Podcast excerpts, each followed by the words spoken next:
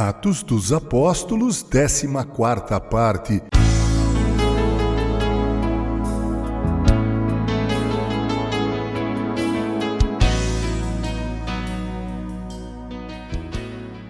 Permitam-me que eu me detenha um pouco mais na passagem de Atos dos Apóstolos, capítulo 6, que vai do verso 1 ao verso 7. Nesta porção, como nós vimos, havia surgido um problema na igreja em que as viúvas dos helenistas eram desprezadas na distribuição da alimentação diária. Portanto, a igreja já estava quebrando a unidade.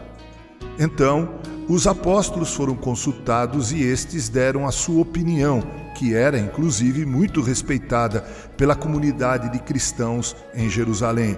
Eles disseram: Olha, não é justo que deixemos a pregação, o doutrinamento, para cuidarmos das mesas. Façam o seguinte: elejam entre vós sete homens, sete homens.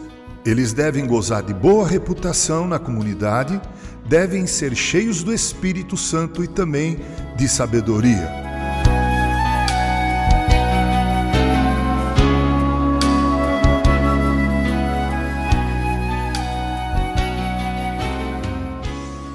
A observação ou observações que queremos fazer aqui, amados irmãos, é que a diaconia, quando começou, começou com sete homens. São os homens chamados para cuidar da parte social, material da igreja.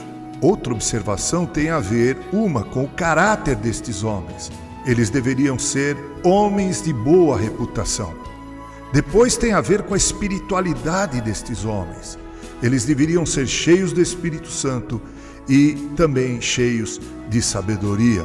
Portanto, para exercer a diaconia, não é preciso que a pessoa tenha muitos parentes na igreja e seja eleita por isso, mas é preciso que ela possua já essas qualidades, deve gozar de boa reputação da comunidade, deve também ser cheio do Espírito Santo, algo evidenciado pelo seu estilo espiritual de vida, por seus valores espirituais de vida e deve ser também cheio de sabedoria.